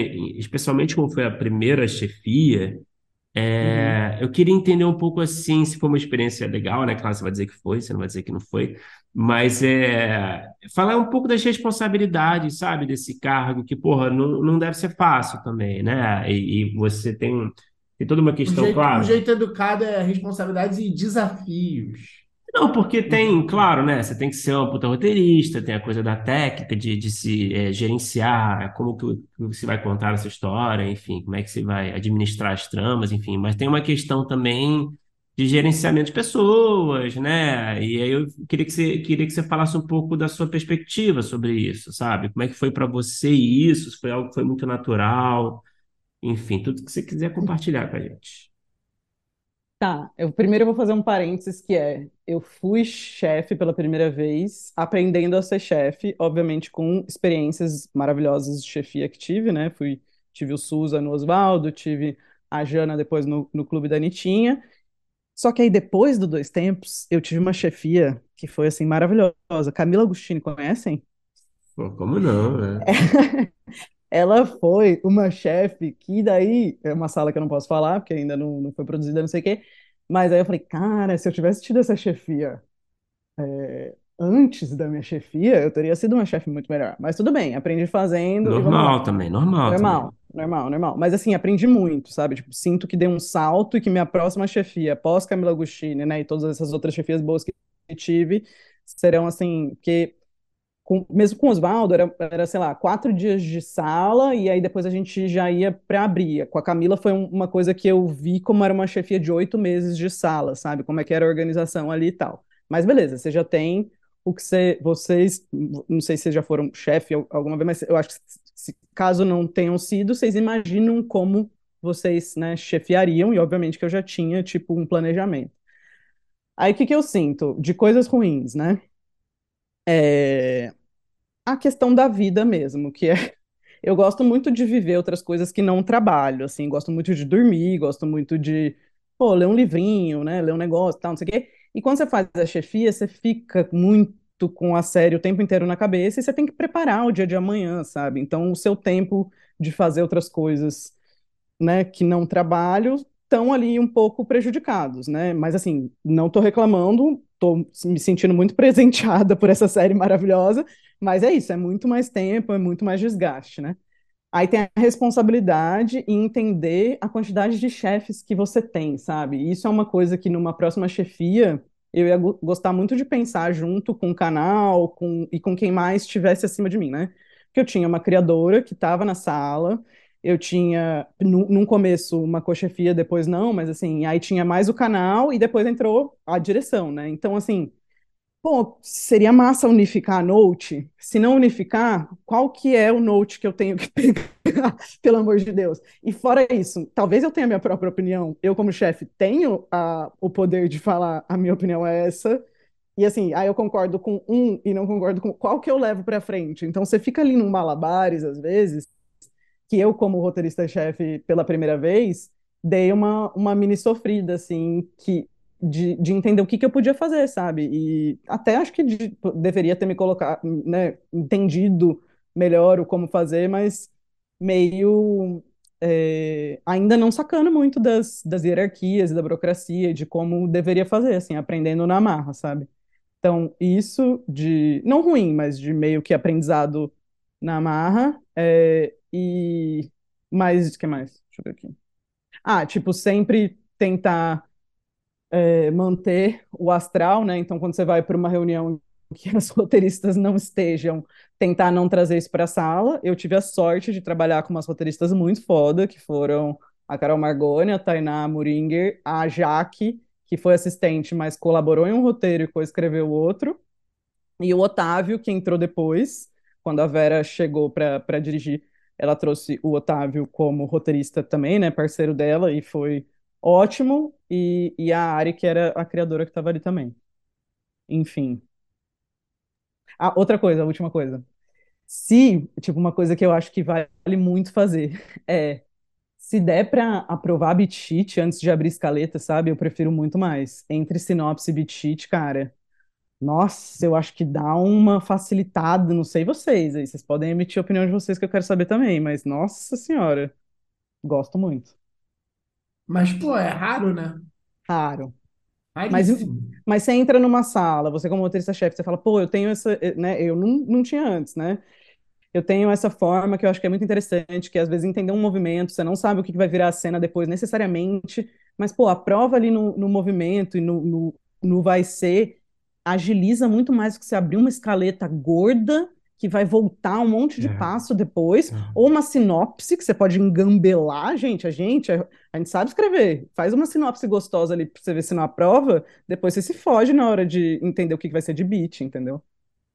Enfim. Pode crer, E outra coisa, mais uma, a, a última coisa que eu aprendi também é que a nossa sala foi na pandemia. E eu descobri que tempo de Zoom, cara, tem que ser pouco, entendeu? Não adianta ficar. Eu, tipo, exauri. Peço perdão aqui, ó, Jaque, Carol e Tainá. Mas, assim, eu não tinha essa noção, eu achava que, pô, devia ter, né, ali, a gente, né, tem que mostrar trabalho e tal, primeira chefia, não sei o quê, mas é pior, entendeu? Tem que fazer um tempo de Zoom reduzido e dar tarefinha e escrita e vai que vai. Não adianta, assim. Qual, é- qual é o limite de, de tempo, assim? Com a Camila, a gente fazia, às vezes, um período, se tivesse coisa para escrever, num dos outros períodos. Mas, assim, quando era sala o dia inteiro, entre aspas, era das 10 ao meio-dia e meio, duas horinhas de almoço, cochila, galera. Que delícia, você volta renovado, você almoça né? tranquilo. E aí, das duas e meia às cinco. Então, tipo, duas horas e meia, duas horas e meia. Cinco horas de Zoom num dia cheio, sabe? E você rende muito mais, você fica muito menos de papinho. E às vezes nem precisa, beleza? Às vezes vamos puxar quatro horinhas de manhã, três horas e meia de manhã e fazer alguma coisa diferente à tarde, sabe? Todo mundo quer trabalhar, tem, cronograma, todo mundo sabe qual é, ninguém vai fazer corpo mole, entendeu? Enfim. Essas são minhas primeiras impressões de chefia. É, não sei se, se também vocês quiserem aí botar uma coisa que vocês acham. Acho que é um, um papo aqui, sabe? Vocês podem falar. Não, tá super bem respondido, cara. Não, a gente não, eu, eu não, Tá. enfim, eu também não tenho um lugar de fala para dizer que eu não fui, né? Mas Como você faria? Como você faria? tudo é tudo diferente. Tudo diferente você falou.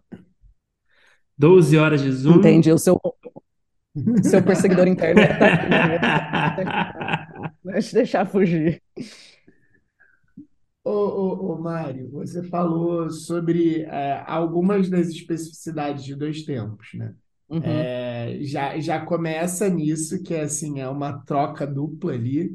E, e ela tem um, todo um, uma estética, um tempo, um estilo muito próprio e muito original. Já que a gente estava conversando lá sobre isso, isso da conversa, a gente faz aqui um, um círculo nisso. Eu queria saber é, como é que, é, principalmente essa questão de tempo, de estilo, é, ela foi sendo desenvolvida na sala. É, é, foi desde lá do início, é, com a entrada da Vera, isso também é, potencializou, mudou. Como é que Uhum. funcionou isso? Porque ela tem é, essa parte, é, vamos dizer assim, visual e, e de montagem, que é muito específica, e eu imagino que deva e deveria estar desde o início ali da escrita, até por, sei lá, a quantidade de cenas, assim, que eu imagino que dev- devia ter um, um roteiro com uma quantidade de cenas até maior do que, de repente, a gente está acostumado para o número de páginas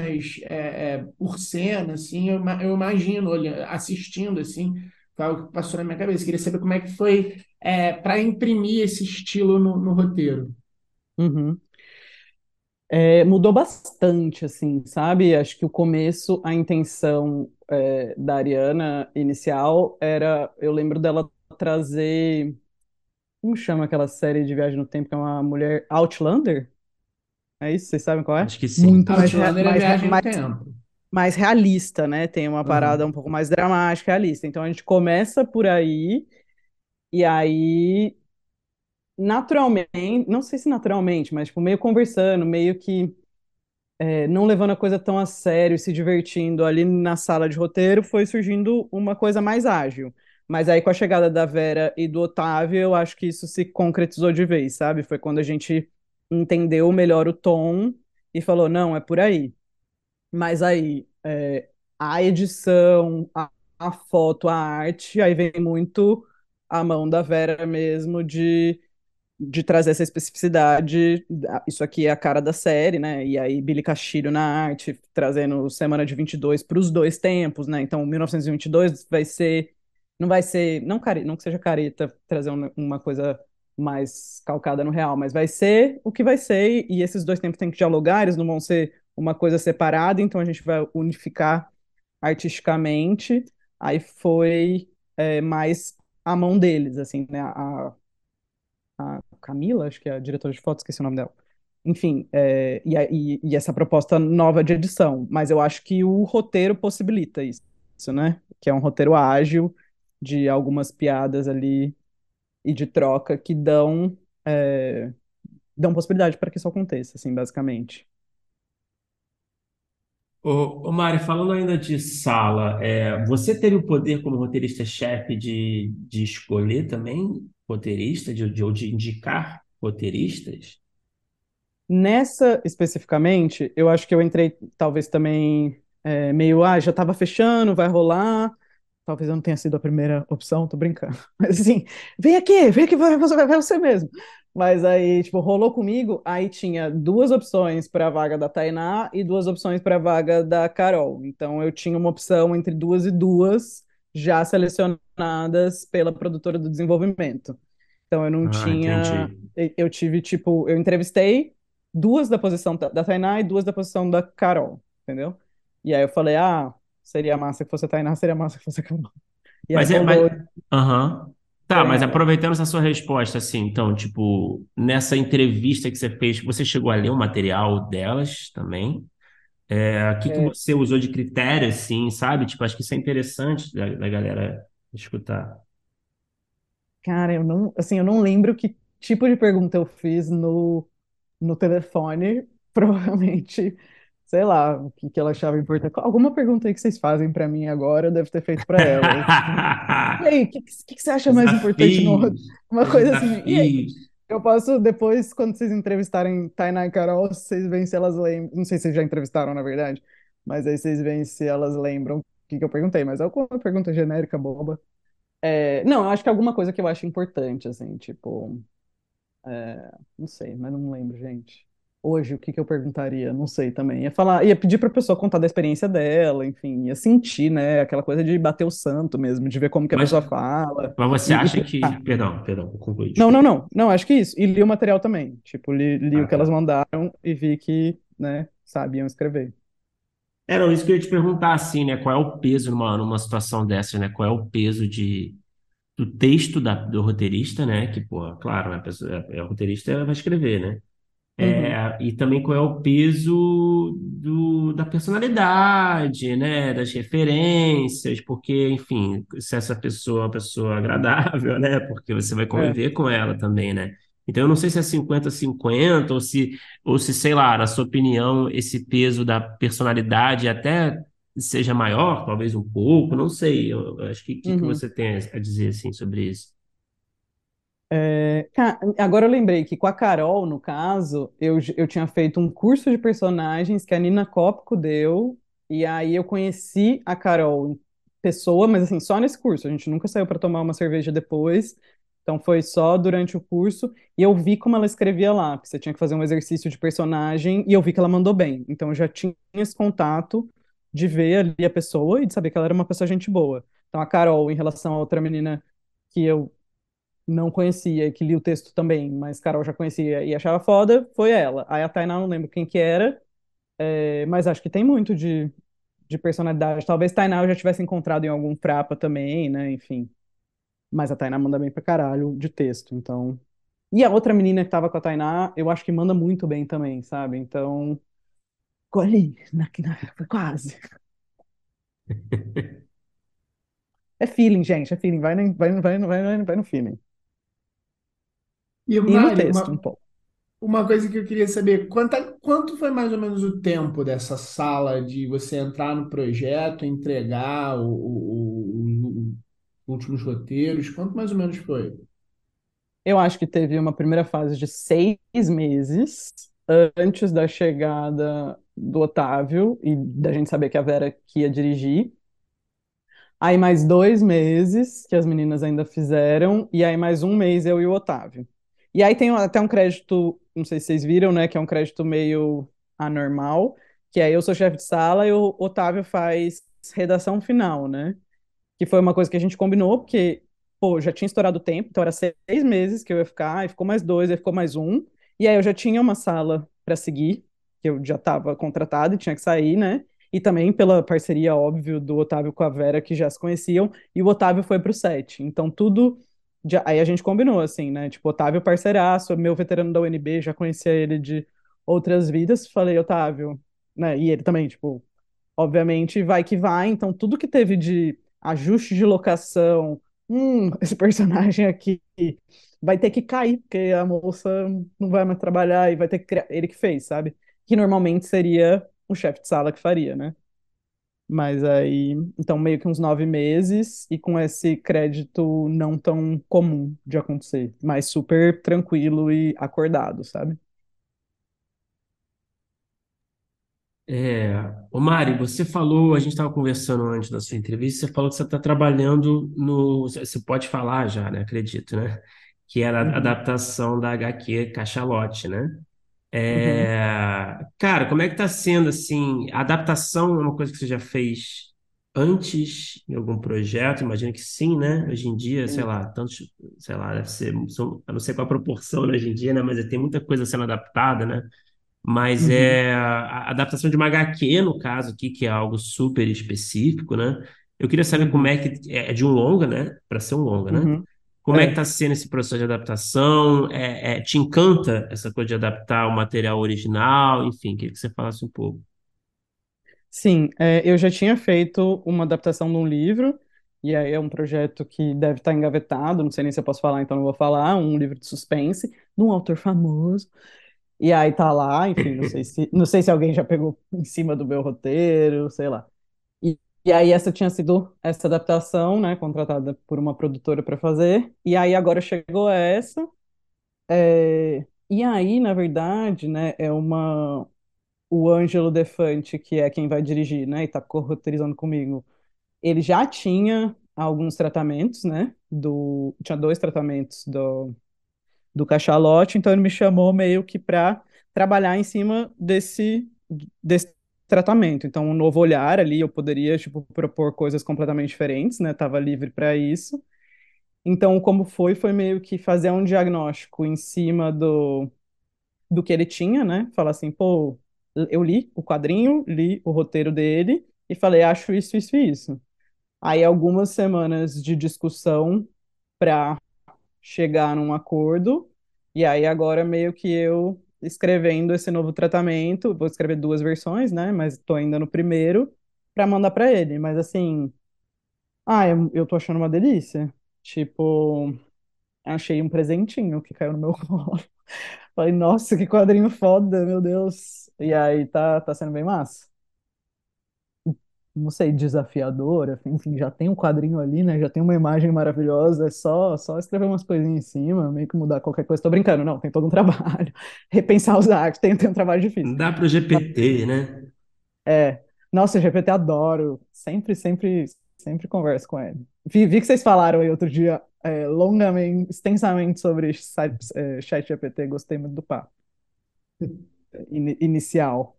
Tentando fazer um, uma sinopse de Kirby, foi gostoso de, de Não ouvir. deu certo, não deu certo. Não deu, não deu. É bom, é bom que não tenha dado, né? Bom. É.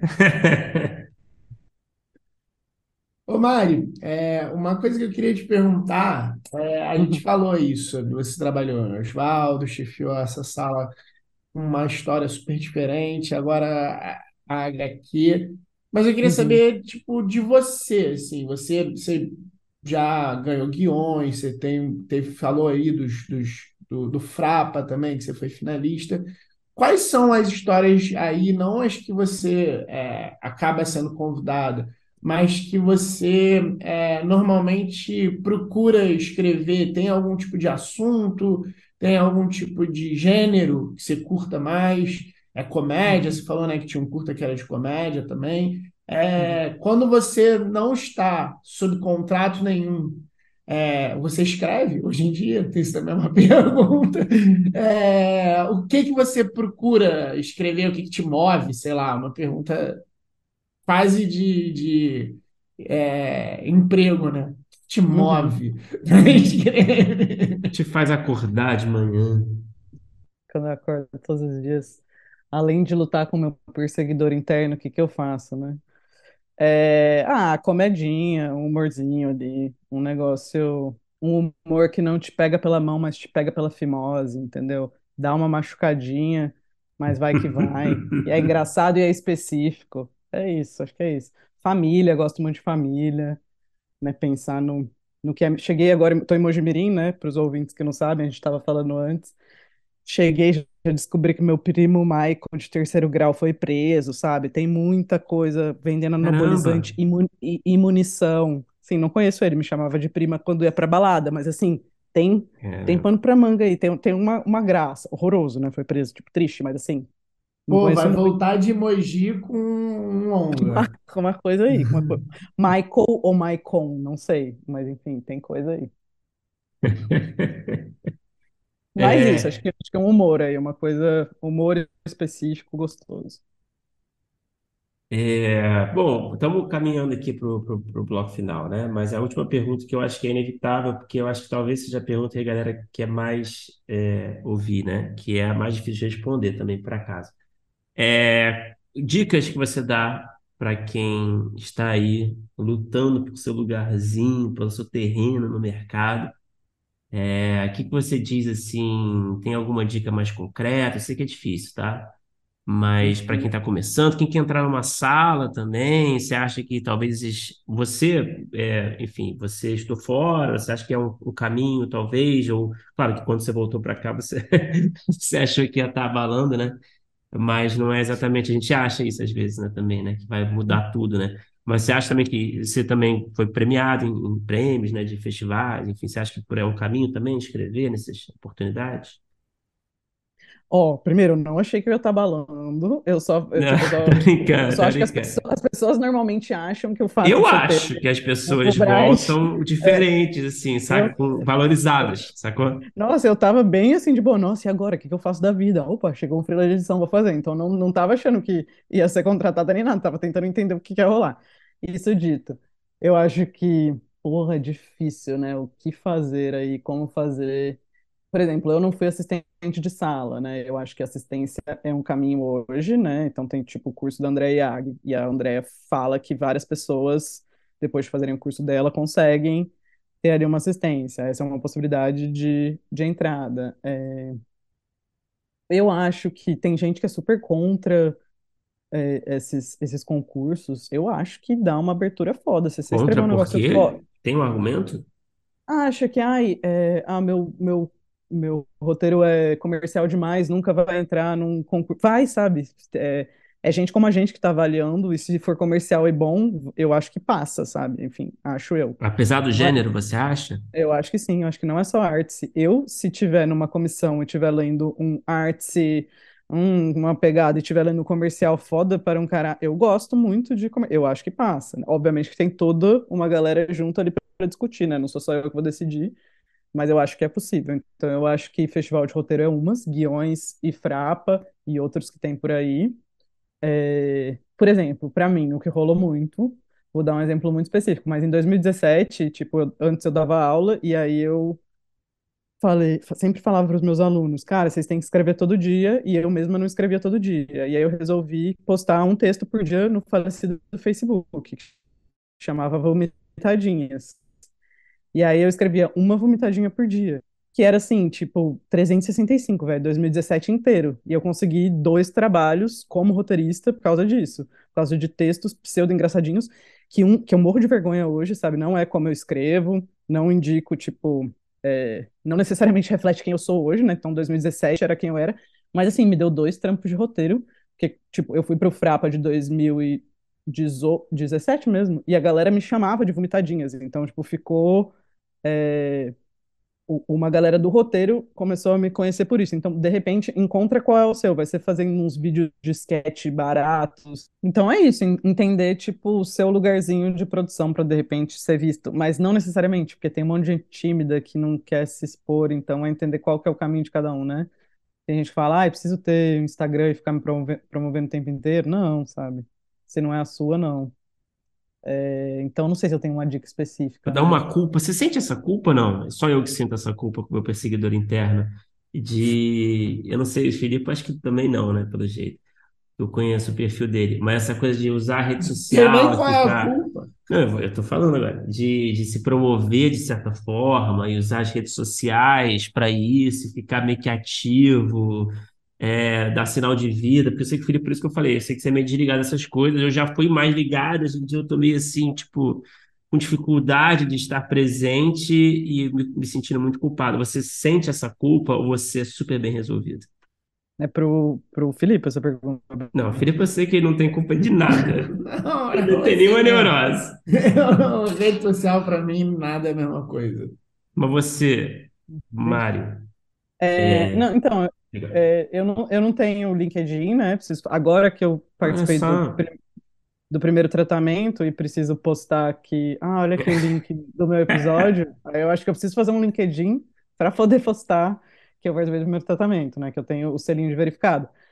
Mas no Instagram, meu Instagram é muito bobo, assim, né? Ele não é de trabalho, assim, é de qualquer, tipo, qualquer coisa. Então, não tenho muita culpa. Eu vou postar coisa de trabalho como uma das, co- uma das coisas da, da minha vida. E não, não tô falando que é errado quem usa o Instagram só para trabalho. Mas o meu, eu vou filmar ali meu Mentos de Fanta que eu acabei de Mas isso, comprar mas isso é legal também, né? Porque É. isso também pode agregar de certa forma, mostra que você, enfim, mostra um pouco da sua personalidade também, que pode ser legal no nosso meio, né? É, no nosso, não sei se muito legal. Minha irmã, de 22 anos, me julga muito, né? De, nossa, que você tá postando esses paramentos de Fanta, enfim. Mas, Ela é a sua perseguidora ela é minha principal, perseguidora. Ela é, ela é. externa? Tinha uma, uma fase do abacate, não tinha? Tinha, eu postava meu abacatinho crescendo com uma música Pô, diferente todos os dias. eu- essa, essa época eu acompanhei. Olha só. Aí, ó, tá vendo, gente? Tem, tem um fãs aqui, ó, do meu abacate. Todo roteirista tem que ter um abacatinho pra chamar de seu ali. Comer um abacate, planta no copo. Mas é, foi respondido, acho que foi, né? Eu fiz uma pergunta meio merda Foi, que estragou foi. um pouco. É, Não, então vamos lá, vamos pro bloco final, Mari. É, Eu não sei se você se preparou, não sei se você esqueceu que Claro. tinha. Claro, claro que eu me preparei. Todo mundo fala que não se preparou, tá mentindo. Eu já boto Não, tem pra. É, galera aqui, ó. Todo você mundo se acha? prepara pra esse Não, tem gente que não conhece, tem gente que. É porque sabe o que acontece? Tem muita gente que, tipo, até conhece podcast, mas assim, nunca vai até o final. sabe? É tipo, ah, eu vou ouvir fulano aqui que me. Vou, vou ouvir o Caíto aqui. Aí ouve lá 20 minutos e tal. Então, às vezes, eu acho que ela não conhece. Mas, mas enfim. Mas vamos lá. Sei. Tá, vou Primeira. fingir que eu não me preparei. Ah, não sei o que responder. Beleza. Melhor, melhor. Primeira pergunta. É, qual é o melhor roteiro que você já escreveu, na sua opinião? Pode ter sido produzido, pode não ter sido produzido, pode ser qualquer formato, qualquer gênero. Pode ser um episódio, pode ser uma série, pode ser um curto, um longa, vale tudo. Tá. O meu queridinho do momento é uma peça que eu quero adaptar para longa, que o nome, por enquanto, que vai mudar, chama, que eu escrevi nos Estados Unidos, mas ele tem voltado muito para minha cabeça, que é Your Daughter is a Whore, né? Que é tipo, sua filha é uma puta, mas é sobre uma família disfuncional, e não vai chamar isso quando ele virar o longa, mas sobre uma família disfuncional. O pai trabalha num necrotério e a mãe dá aula de edu- educação, tipo, de, de aula de princesa, sabe? É, de como, enfim, boas maneiras, princesa e tal.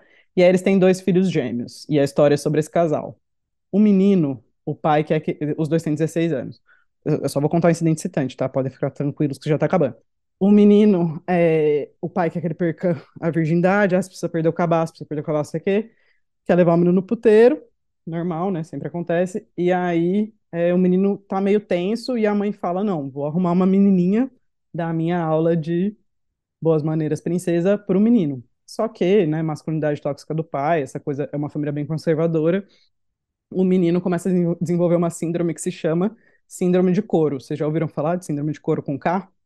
Síndrome de couro é quando você acha que seu pau vai retroceder para dentro do seu organismo e vai te comer por dentro. É uma síndrome verdadeira que Caralho, mano. alguns homens, alguns homens passam por ela.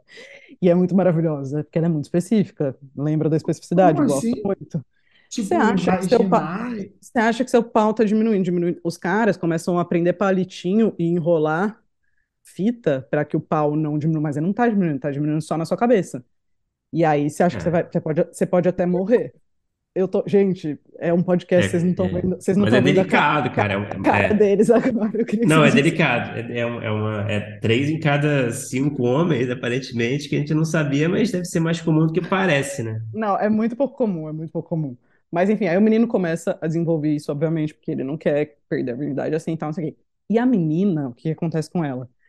Ela engravida na boca. Como? Ela é virgem, um dia o pai dela faz um jantar e tal, e ele serve um polvo meio cru, que também é baseado numa história real, não sei se vocês ouviram falar dessa história, que quando a mulher come o polvo cru, ele tem, tipo, ali o saco de espermatozoide e tal, e ele fecunda a bochecha da, da mulher, uma sul-coreana, que fica com 12 filhotinhos de polvo na boca.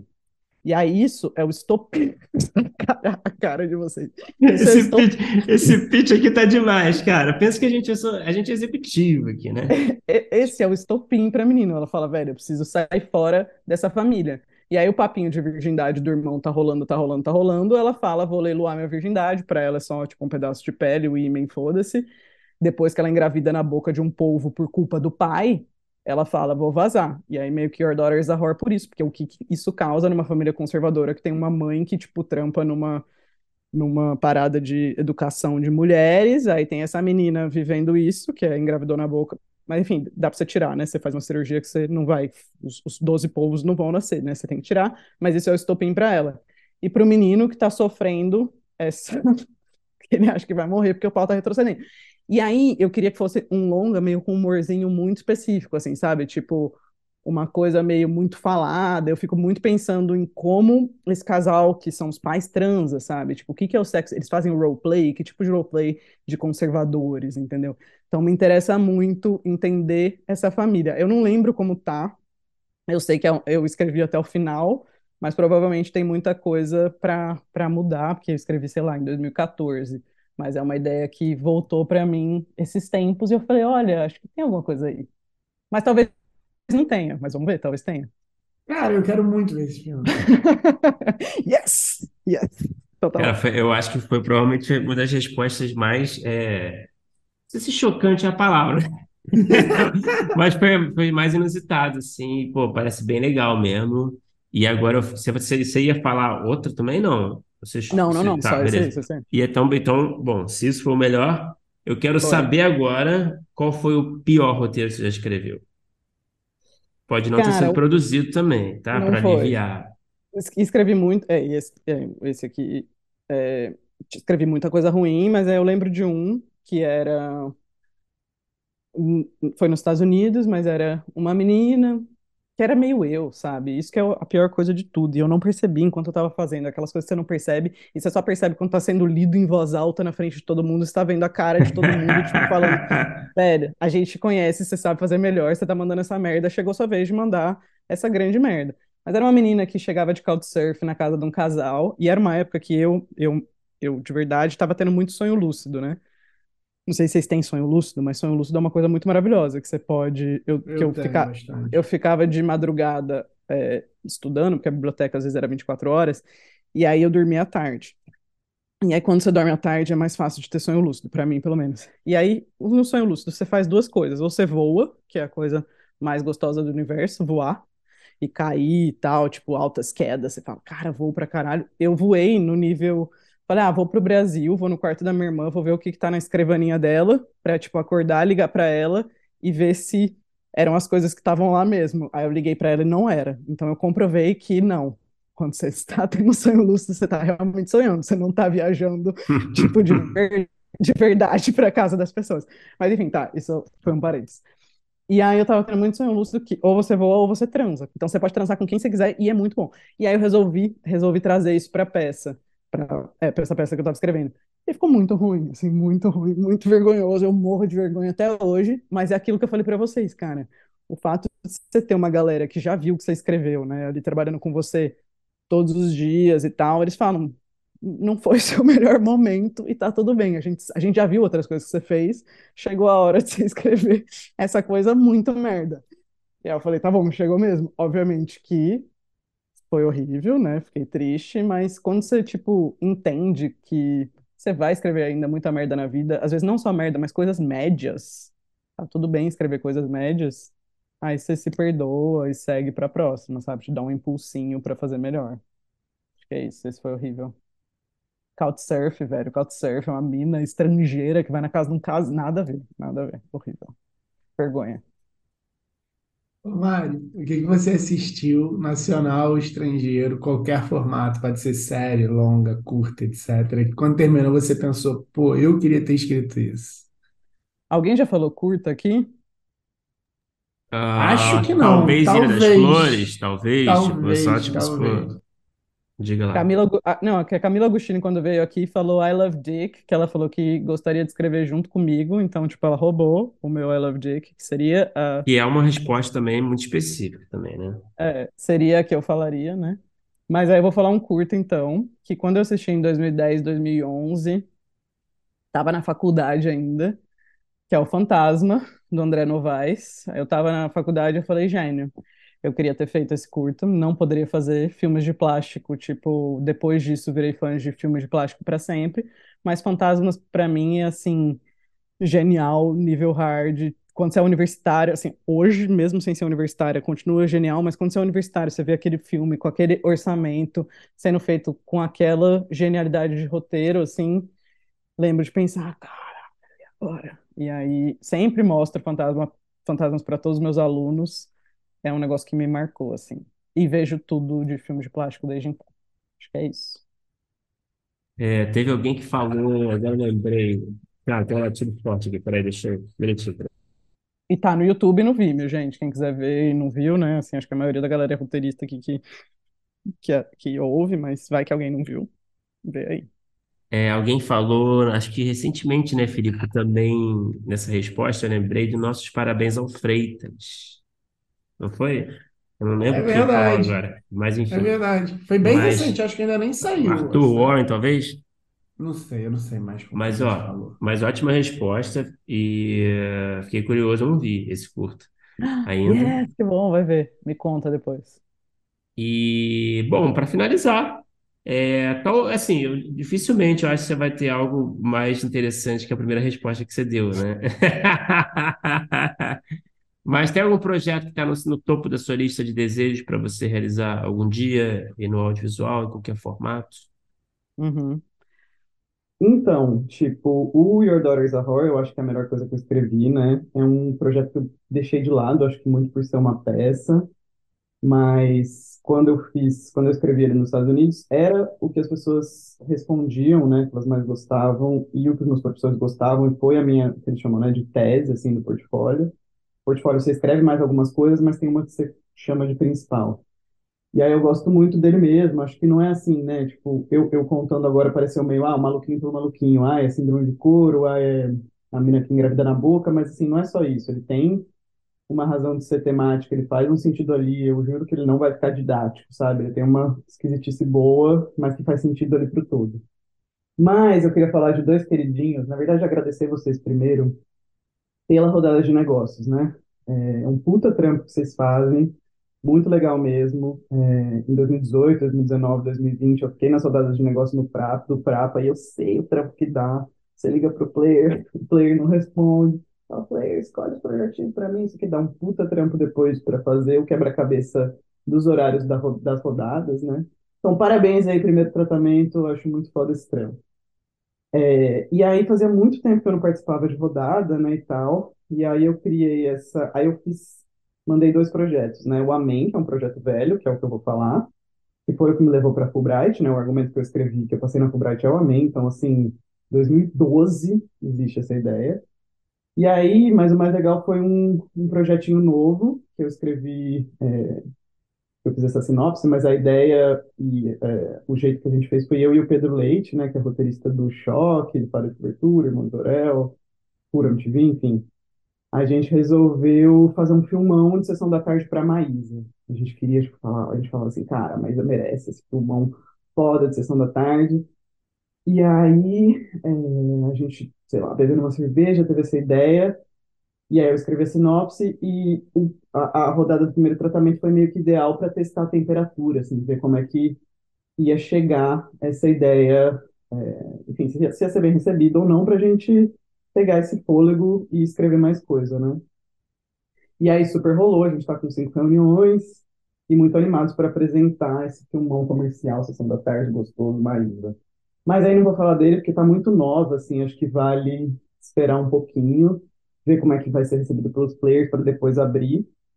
É, e aí vou falar muito rapidamente do Amém, que é esse queridinho que eu tenho há tanto tempo, é, que a premissa é uma menina que é, os pais dela estão para se separar, assim, ela é uma católica fervorosa por conta da avó, e ela faz uma promessa para salvar o casamento dos pais. E a promessa é que ela vai usar um bigode postiço dia e noite, não vai tirar esse bigode, até que Jesus cumpra a parte do trato.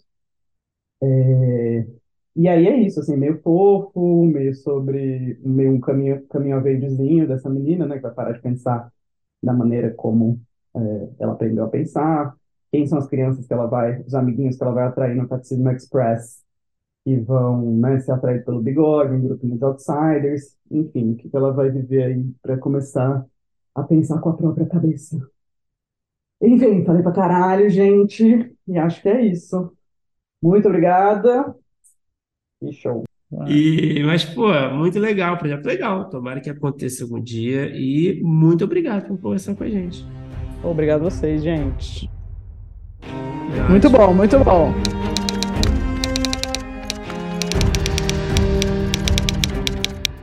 Opa, chegou até aqui? Muito obrigado por escutar. Conheça a nossa campanha de apoio na Aurelo em escute.orelo.audio barra primeiro tratamento. Por lá você pode ganhar recompensas exclusivas e nos ajudar a continuar conversando com os nossos roteiristas favoritos. Tem dicas, comentários ou sugestões? Fala com a gente pelas nossas redes sociais e não se esqueça de assinar o feed do primeiro tratamento pela Aurelo. Até a próxima!